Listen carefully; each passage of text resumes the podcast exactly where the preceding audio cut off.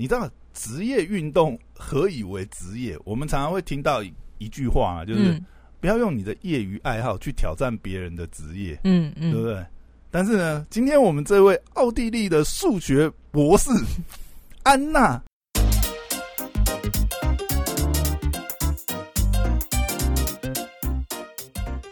欢迎回到时间管家，是我是大众朋友，在我身旁是解救任性的 Hello，大家好，我是肖凯丽。哎、又回来，哎、真的哈！上次我们不是聊到，就是上周我们在聊奥运嘛，嗯，东京奥运嘛，对，就收听率很好，对不对？所以蹭好正满，嗯，今天就是大家都很想要了解。这个礼拜就是狂聊奥运这样子。嗯哎、我跟你讲，这次奥运啊，就是除了我，我们上一集有聊到，就是呃，我们自己本国选手的故事、夺牌故事，这个很激励人心，对不对？对，你知道整场看下来，第一周啦，以第一周来讲，我觉得最振奋你也是，人心的故事，你那个周末也是从早看到晚吗？也没有那么夸张啊，但是 但是基本上我基本上都是先设定，就是我们有夺牌希望的选手，哦，然后就设定你不会去看其。他国家的比赛吗？其实我没有特别看其他国家，都是因为哦哎、比如说我看完，比如说看完戴资颖的比赛以后，然后接下来没有比赛看嘛，就随便转一转，哎、看到这个哎、排球，哎、不错，停下来看一下。哎、哦我觉得这次排球也很精彩，你知道吗？排球一直以来都很精彩啊。不是，我觉得排球精彩在于就是说，如果双方实力很接近的时候，嗯，然后哇，那真的你来我往哎、男子排球非常精彩，那个就是就打爆人家的头的那种。我觉得我觉得女子比较精彩，因为 是吗？因为男子哈，男子太太强力了，哦就，基本上太暴力了，是不是基？本上上来杀扣杀下去，你根本没有机会。你 除非啊，就是你拦网成功啊，基本上也没什么救的机会，对不对？但是女子会有很多来回，嗯，所以其实女子我觉得反而相对比较那样，因为她没有那么快速结束。哦然后哦，你在拉锯，你就看大家双方救球，那也蛮精彩。排球我会看，对，嗯，好，讲回来，我觉得今天要讲这个故事，我相信也很多人在报章媒体看到了，因为这真是最符合奥运精神的一个故事。怎么样了？是什么哎、？你你你有印象吗？早年奥运其实一直都是就是呃禁止职业选手参赛，有很多年、啊、没。有，我没有注意这个。哎、你不职业知道吗？选手是什么意思？就是如果你是大家不都是没有，因为奥运的精神其实是希提倡说呃大家人人都可以参加运动嘛，嗯所以其实奥运有一点点算是洁癖吗？是有点排斥职业化选手。嗯？所以很多年，你看之前早年是禁止 NBA 球员参赛啊，这后来才他开放、们有啊。组梦幻队啊，那是后来才开放。所以我的意思是说，哦早年其实是不开放职业选手参赛，嗯后来才解禁嘛，才到现在基本上是没有限制。所以我们会看到，就是哦，后来有一些好像是，诶、我有点忘记了规定，好像是二十四岁以下嗯开放这样子。但是现在好像很多项目都已经是全面开放，嗯你看篮球就已经全面开放了，嗯但是早年其实是没有开放。那今天讲这个故事呢，就是一个呢业余选手打败职业选手的故事，看真的是太是什么太？神了！你没有注意到吗？有一个，而且呢，他呢是一个这个学霸，怎么说呢？什么项目啊？三十岁的奥地利数学博士，爆冷夺下公路赛的奥运金牌。自由车公路赛，对，我有看啊，但是那个超激励人心的啊。但是你应该只有看到男子，我看男子，我看男子，因为女子根本没有，台湾根本没转播，你知道吗？那你怎么知道这个故事？男子。就是就是新闻在报以后，因为哦。男子的部分是我们有选手啊，台湾有选手参赛，所以你知道男子也很激励人心，这个是一个很故事，也是很对。嗯。但是女子这个是太扯了，你知道吗？因为我刚才前面为什么要讲那一堆，就是你知道职业运动何以为职业？我们常常会听到一一句话啊，就是、嗯不要用你的业余爱好去挑战别人的职业，嗯嗯，对不对？但是呢，今天我们这位奥地利的数学博士 安娜，这个她这她这个名字有点难念，安娜呃 Kiss 呃 Kiss Kiss Hover 是不？就是姑且称他为安娜好了，就直接讲安娜，因为她名字有点难念。嗯她是奥地利的选手，然后呢，哦，她真的是，她以三小时五十二分四十五秒完成一百三十七公里的公路赛，嗯，然后比亚军选手呢整整快出一分多钟，而且他是一个业余车手。那他呢？呃，在这之前呢，大家知道他呢，他是一个数学博士，他拥有剑桥大学的数学数学硕士学位，跟这个呃加泰罗尼亚理工大学应用数学博士的学位。然后呢，目前在瑞士洛桑联邦理工学院担任博士后研究员跟讲师。专攻非线性偏微分方程式。你看到他这个学经历，你不会觉得，哎，洛桑学院呢？我靠，他是数学博士，他是数学博士，然后专长是非线性微偏方、微偏微微分方程式。我靠，这个是一个是什么天才啊？学霸中的学霸。然后呢，这个公路赛呢，只是他的业余爱好。当然，他是真的很爱啦，很爱很爱的那一种。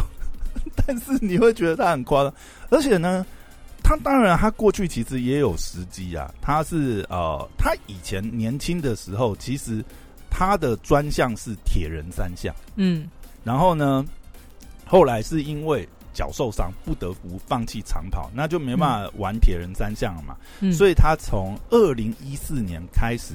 专注于自由车运动，嗯，当然，呃，要说他不是这个，他要说他不是呃职业选手，的确他现在不是职业选手，但是他的确有基础，就是他其实是一个呃专项的选手，他也曾经受过专业的训练。为什么说他受受过专业训练？就是他以前在学校时期，就是呃，就是一直在主攻这个专项嘛。他简直是铁人三项，其实其中一项也是脚踏车。对，但是后来受伤以后，他就专攻自行车嘛。嗯，而且他二零一四年开始专注自行车之后呢，他在二零一七年的时候，他也参，他也曾经加入过职业车队俱乐部。他那个时候也是加入了比利时的职业车队。嗯，只是呢，他那个时候呃加入车队那一年里面呐，他有加入一年的职业车队，然后但是他那一年内呢。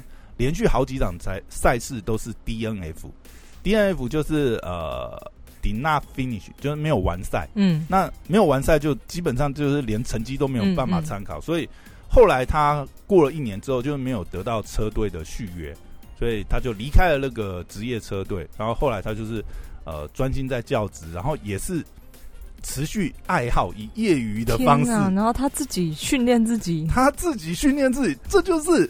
最夸张的事情，因为呢，你你想哦，他是一个业余车手，嗯，他没有加入任何的职业车队，谁帮他补给啊？那他要怎么？对，第一个是谁要帮他补给？而而且像自由自呃公路车这种赛事，基本上他是一个团队作战。对啊，对啊，对啊。哎，他是单，你居然看得懂？你又没在玩自行车，我看不懂。我就是因为这个故事实在是太太振奋人心，我才去研究的。我跟你讲，然后后来呢？你看，哎，基本上他是一个业余车手，嗯，他光要取得奥运资格就很困难了吧？对不对？二零一九年，他以业余车手的身份回归，赢得了奥地利国家公路赛跟计时赛的冠军，并在世界锦标赛计时赛中排名二十，而且他是连续三年三届的获得奥地利计时赛冠军，所以他是立，他是参加了这些。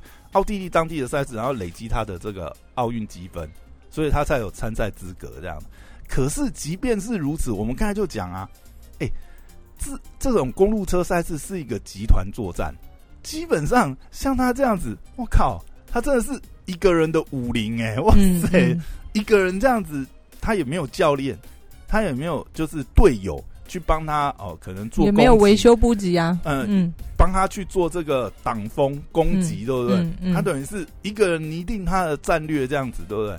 然后呢，他他自己讲啊，他就说他可以呃，虽然说这是他的这个个人爱好，但是他还是倾注了所有业余业余的时间，就是他的空闲时间都投注在自行车上面。虽然是他是业余车手身份，但是他其实也等于是，因为他也曾经是有受过职业化的训练，他只是没有一个车队的资源、教练啊、补给啊、维修去帮助他。他等于是靠着他自己一个人硬干。我靠，这这太屌了！励志的故事。然后他，因为你看哦，他又是一个学霸的身份，所以想当然尔，他一定是科学化去分析这些数据，然后去研究他自己，他就是他自己的科学训练化教练。他就说，他也他知道比赛没有捷径，也没有奇迹，那他也没有资源，也不可能假手他人，所以他在比赛前一个月就飞到东京，然后去详细研究这次比赛的赛道、天气跟路线。并且用体温测量测量器记录他在不同气温下的表现。所以呢，他说他为了今天牺牲了一切，为了取得这个成绩呢，表面上我是一个业余爱好者，但是其实骑自行车在我的生活上占据了非常大的空间。过去一年半，我几乎完全的专注在准备今天的比赛，这样子。而且他是用数据化的对，方式在准备，分析了这些天气，然后自己的数据，然后再去衡量他的战战术，这样。所以他就有讲啊，他一开始就打算，他一开始第一刻他就要直接冲出去，因为他自己呃，就像刚才前面讲，他其实拿下了很多计时赛的冠军。那他自己分析自己，就是他不擅长在这个呃。主车群里面骑车，就跟人家混战这样，嗯嗯嗯这可能是不利于他的这个成绩这样子。而且那谁帮他挡风？没有人帮他挡风啊，所以他一路冲，他第一时间，我跟你讲，他第一时间就是全速冲。但是我觉得这也这个也有另外的策略意义，就是就算你最后是 DNF，那又如何？我我一开始冲出去，我就获得很多这个关注啊，对不对？至少我就算我最后跑不完，对不对？我骑不完，这个以专业来看就找死啊！他的对冲到前面，他就从头找死到尾，而且这个故事多精彩哦！这真的是接下来我们要聊，就是他一开始就打算冲出去，对不对？嗯，当然，这是策略上是他也不擅长在主车群团队这样子去骑，而且第一个他也没有团队，他也没有队友，也没有人帮他。这个有时候是在路上自自主就一个队了啦。对对对对对，嗯所以呢，呃，因为呢，这次还有一个呃重点是，这次的比赛呀、呃，原本夺冠的这个最大的热门呢是这个呃哪一个国家？呃，应该也是欧洲吧？荷兰。嗯这次的夺冠热门是荷兰。那这样讲哦，呃，这次每个国家的选手数量最多是四名。四个，嗯。就是说最大的最大的车队呢，就是以国家为这个小组嘛就算他们要分配，对不对？最多就是四个参赛。四个，参赛，因为每个国家的选手数量最多是四嗯人。嗯。以公路赛来讲，那这一次呢，能够组成这种大车队的只有澳洲、德国、意大利、荷兰跟美国。嗯那我们刚才讲，在赛前就是荷兰是最被看好，因为荷兰他们的那个成绩是最好，嗯，所以荷兰是最大的这个主车队。然后比利时是唯一的三人车队，接下来其他像加拿大、丹麦西班牙、英国、日本、挪威、波兰、南非都是两个，嗯。剩下国家都是一人出赛。嗯。基本上一人这种孤鸟呢，在这个整个赛制下呢，理论上是根本不会有任何机会，嗯。因为假设你抽到去，其他国家，哎、我牺牲打，我派一个去攻击你，妈跟你超，跟跟你对，对不对？嗯把你挤掉，你就没了。所以这或许也是他一开始采取那个策略，就是我根本就不要跟你混战，我一开始就是冲出去，有种就来追我吧，catch me，真的好 you can，真的好有种哦。对啊，所以他一开始就冲出去，你知道吗？超猛的。然后这个这个冲出去啊，以比赛过程来讲，开赛不到一个小时，就像你刚才讲的，就是因为他们不是，他们都是孤鸟嘛。那孤鸟就是孤鸟的玩法啊、那一种是我宁可破获得知名度，对不对？嗯这也是对那些呃国家车队来讲，他们一开始可能没有意料，因为你你就是送死啊，冲出去嗯没人帮你挡风，嗯嗯你你你多会冲，对不对？你就是，但是呢，开赛不到一小时呢，就这些孤鸟孤鸟团队就还是会有车手想要拼嘛，所以他们就冲出主集团，就跟安娜一起冲在前面，嗯他们就所以他们又组了一个领先集团这样子。嗯那那个时候是包含是奥地利的安娜，然后南非、呃纳米比亚跟以色列、波兰的选手，对啊，那他们组成了一个小集团，领先集团，领先，嗯。然后拉开大概是五分钟的距嗯离。嗯，那但通常领先集团对。就会被追上，对，因为他们 那个一开始其实也有点是牺牲打你等于是没有没有在调速嘛，嗯你看就是全速冲，然后拉开能拉多远就拉多远。那这也是安娜一开始拉呃设定的战略，他就没有再保留了，我就是一路冲一路冲，没有再保留，没有再停。再加上他可能对于当地，因为我们知道这次日本呃整个这个气候是非常炎热，热，嗯，大家都说这个东京 hot。Tokyo hot 真的很热，我只看男子组，他们真的是一直喝水，一直喝水，呃还要一直补给，因为你还要热量啊，对。对不对？哦，真的是很猛哎、嗯。然后呢，接着呢，这五人的这个呃，等于是呃，我们说自杀突击队好了，嗯嗯。南非跟奈米比亚的选手首先掉队，嗯。然后剩下这个奥地利啊，哦、就是我们的安娜跟以色列还有波兰三位选手一直在尝试拉开时间差，一直到比赛来到最后八十公里，落差最多最大的时候，跟呃后面的这个集团第一集团啊主集团，嗯差大概十分钟，嗯我，其实是差距非常大。然后，但是这个时候，呃，主集团等于是这个我们刚才讲，他们是呃哪一哪一个国家？呃，主集团一定是很多人的啊，呃，我讲的是那个赛前准备看好的是哦荷兰。荷兰对对，这个时候荷兰他们才呃感觉到，哎、应该要开始追赶了，嗯，因为本来想说他们这个自杀突击队应该就是自取灭亡，，嗯。也也不用特别去攻击这样子。哎、可是到最后八十公里的时候，哎、竟然被拉开快到十分钟哦。然后剩下七十公里的时候呢，哎、没想到这个呃有选手互撞啊，就是丹麦那边的选手被互撞，然后呃耗费了一些时间才回到主集团，所以。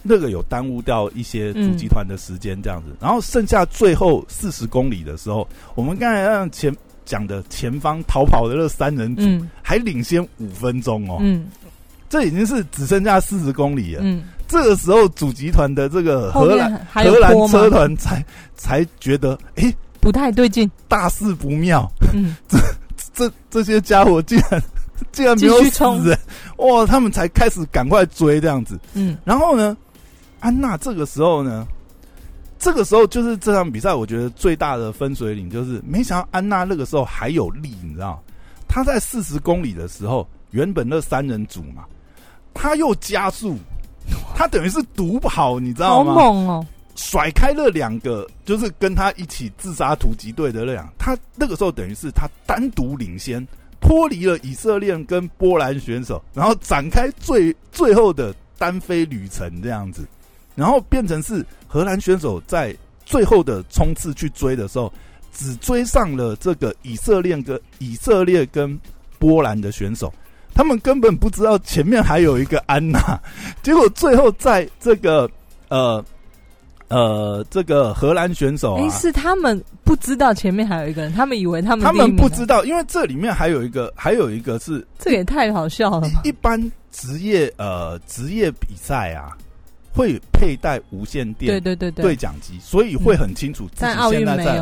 嗯。但是因为奥运比赛的赛制的问题，嗯嗯。没有，嗯，所以他们一直误以为前面脱逃的两位就是以色列跟波兰被他们追过以后，他们就觉得啊安了。这个好好笑哦，他他们最后你知道安娜领先那个呃荷兰集团啊，他领先他们还有一分半以上，七十五秒以上。最后呢，抵达终点的时候，荷兰选手举起双手庆祝以后，人家才告诉他哦，没有哦，你是第二名，七七十五秒前，奥地利的安娜已经通过。然后你你你最后看那个回放，你就看到安娜到最后，她真的是已经踩到没力了，你知道？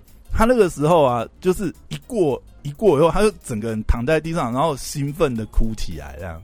因为她也接受后来接受采访，她也说：“哦，我真的没有力，叫我再多踩一步，我也不知道，我好害怕，我真的好害怕会被追上来，我真的没有力。他们如果追上来，我应该真的是没有办法。不是，这个也太乌龙了吧？你 荷兰不知道前面还有人。不是你，你怎么知道？你想说，哎靠，我们已经是领先集团了，我们也是第一领先团。就你前面几个脱逃的人 啊，我已经追上你们，我怎么知道？我这群家伙里面还有一个人竟然在前面就已经独跑了，这样子，哇塞，这个实在太妙了，这个超好笑的，这个故事实在太精彩，你知道吗？而且他安娜世界排名九十四，没有任何职业车队合约的。业余车手单枪匹马击败了一支四位含有世界前五排名的国家队，完全依靠个人的实力，然后不要命的冲锋，然后你看他，他完全是突破这个呃公路车赛事的这个逻辑，对不对？嗯嗯嗯，你没有护卫，没有人帮你挡风，然后一路死磕到底，然后还经由这些巧妙，因为。前面还刚好也有这种自杀突击队嘛，嗯，让这个领先团队以为他们已经追过自杀突击队，然后造成这种各种巧妙的误会，对不对？这怎么看都是非常具有奥运精神的一个神奇的故事，对不对？只要有心。业余也可以打败职业。我觉得今年自行车赛真的是很激励人，不管是女生的自行车赛，或者男生男生的冠军也是非常的激励人心的故事。对，他也是一个有两好像两个孩子的爸爸吧，然后二三名都是年轻小伙子，然后那个爸爸来自于厄瓜多。也是不知道一个人还两个人参赛，就打败了二三名。这个大家看好夺金希望，就是这二三名都是在环法什么很知名的公都是前面都拿下很好的冠军。对，那最后却被这个杀出的程咬金，二来自厄瓜多的一个三十岁还是三十几岁的一位爸爸呢，就是整个超越哦。所以 我觉得，因为因为你看这些选手到终点的时候，那个。这真是，哎，这这种公路赛啊，或者是马拉松啊，真的是意志。我就觉得那个踩完一定是觉得全身都要散掉，那筋肉都要断裂。我看男，而且而且你你想想看他的心情哦，他也知道他是领先的，他也知道人家一定国家队会死命追上来，那他就是我就是不能停，我已经到这里了，我 踩断了腿，我要冲到终点。数学博士，他一定很害怕后面的人追上来。对啊，哎，真的是哇，这个故事真是太激励人心了。你看，而且你看，为了这个，我就是查很多，啊，因为你在看报道之后，他们都会讲述。真的哎，你好做功课，好用心。比如说公路公路赛事啊，他们会讲，比如说 catch 追击嘛，就是说。车手追上这个领先车手或集团的抓捕动作，嗯嗯，因为通常领先者被追回以后，会再跟主集团再次结合，成为一个大集团嘛，对，所以他们那个时候就根本不知道安娜的存在，没有人去做 K 取这个动作。然后还有一个术语是 attack 攻击，嗯，就像安娜一开始，她就是加速离开主集团，就叫做攻击，也叫突围，嗯，但是通常这种情况啊。大部分的情况是为了要获得全场的注意，或者是赞助商的这个呃曝光，或者是呃也是策略之一。可能兔子在前面，就是要先领路嘛。他们可能会抓那个，或者是帮后面就是更有实力的选手去帮他做挡风啊，什么东西的，就是去带风向，说是去打乱或者打乱一些人的那个带速度啊，或者什么。嗯，因为其实我想呃有跑这个。呃，马拉松或者是有参加过这种呃自行车比赛啊，应该都会。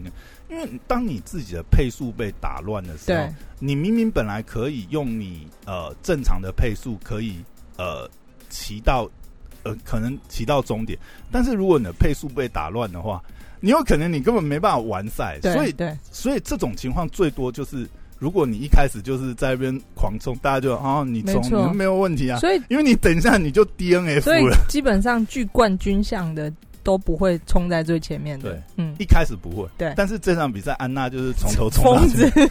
我我我觉得哦，这当然啊这后面我没有看到报报道，但是我觉得这或许就是他的策略，因为他已经在那边先一个月在那边训练，他很清楚那边的气候或什么，他也知道自己的极限在哪。嗯，其实他一开始就想好，我从到我我的配速就这样。那我一开始冲出主集团，对不对？我我就是没有要，我就是要没有跟你们混战，对不对？然后接下来我就是按照我的 tempo，我就是这个速度，有种你就来追上我。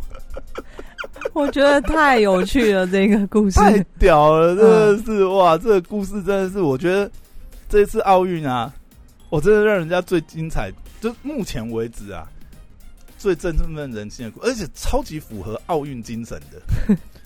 对，业余的，对，嗯，一个人的武林，嗯，一个人击败了四个四人的国家队，而且是有职业、有教练、有补给在后面帮你这些规划。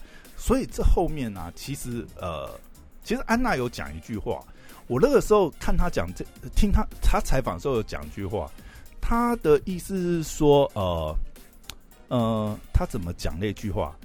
我大概讲一下好了，他的意思大概就是说，呃，不管你你要相信你自己啊，类似这样的，你要相信你自己，不管啊你的教练还是任何人跟你讲的说，你要相信你的直觉。那我后来呃。去查他的经历以后，我才发觉，或许啊，他也是有点在跟当时把他开除的这 个嗯比利时车队的教练在喊话，因为他应该是有点是，我才是最了解我，都是吧？就是他们想要证明他自己，像那个男子组冠军也是这样子。对，但是我觉得他。或许这就是他一贯骑车的风格，所以他那时候在车队的时候，他一直都是 DNF 啊。嗯，他连续五场比赛都 DNF，因为他策略就是我先冲嘛。对，但是他这次真的是跑完了，而且是从头领先到尾。但是我相信这里面任何一个差错，或是他任何里面有一个没有控制好，他有可能真的就 DNF 了。没想到他竟然可以撑到最后。这个一般人都不觉得先冲出去的会能够撑到最后。你知道我一直很想要找那个这个比赛的回放，我真的很想要看一下从头到尾他到底是怎么，哇塞，好精彩的一场一场比赛。对啊，竟然这样子，然后整场都没有被人家追上过，哎，嗯，太屌了吧！哇，这个故事真的太精彩。哎呀，好，我们期待，就是这是第一周。